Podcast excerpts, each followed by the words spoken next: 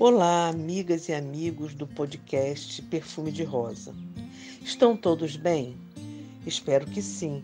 Mas caso algum amigo ou amiga não esteja num bom momento, tenha um pouco mais de paciência e confiança na providência divina e tudo a seu tempo ficará bem e o equilíbrio voltará.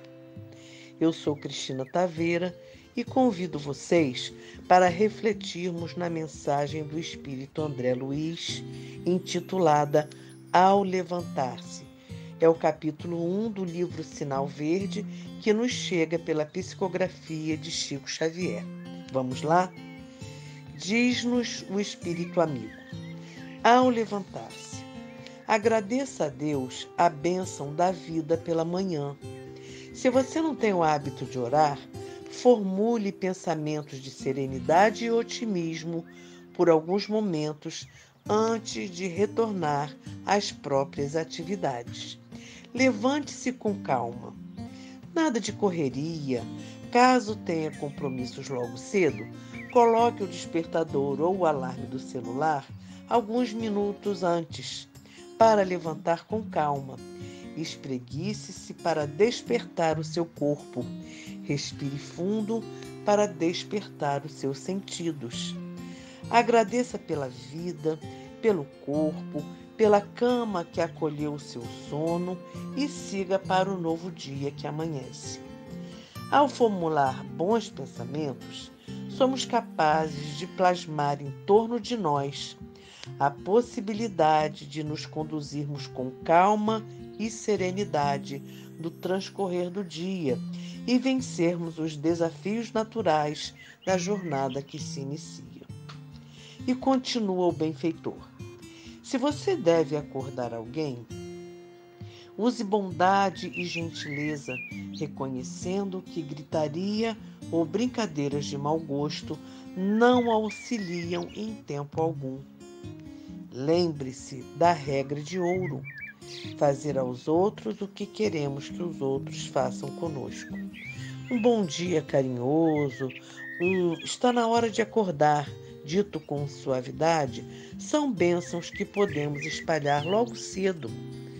Podemos dizer: temos um lindo dia pela frente. Vamos, coragem.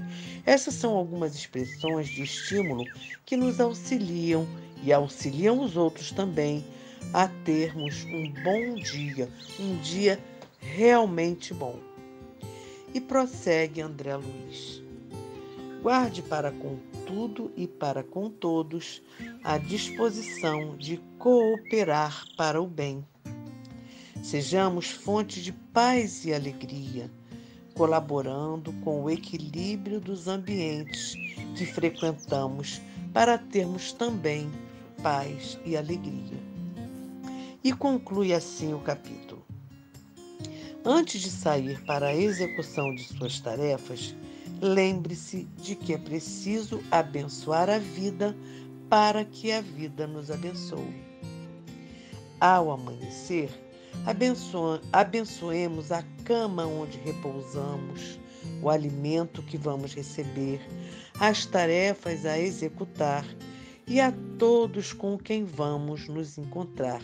Façamos assim um planejamento, uma visualização das atividades que nós vamos ter naquele dia.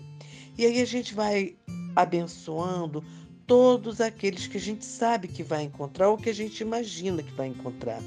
Nossos familiares, os colaboradores, porteiros, condutores dos meios de transporte que vamos utilizar colegas de trabalho, funcionário do comércio onde porventura poderemos ir, os servidores públicos das repartições, os garis que mantêm a rua limpa e recolhem o lixo, os nossos amigos e até os desconhecidos com quem vamos cruzar durante o dia.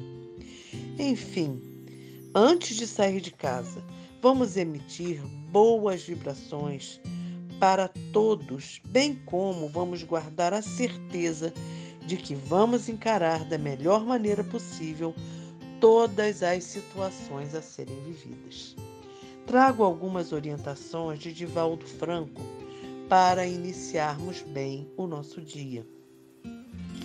atitude positiva em relação aos acontecimentos que devem ser enfrentados, otimismo diante das situações que surgirão, coragem no confronto das lutas naturais, recomeço da tarefa interrompida, ocasião para realizar o programa planejado.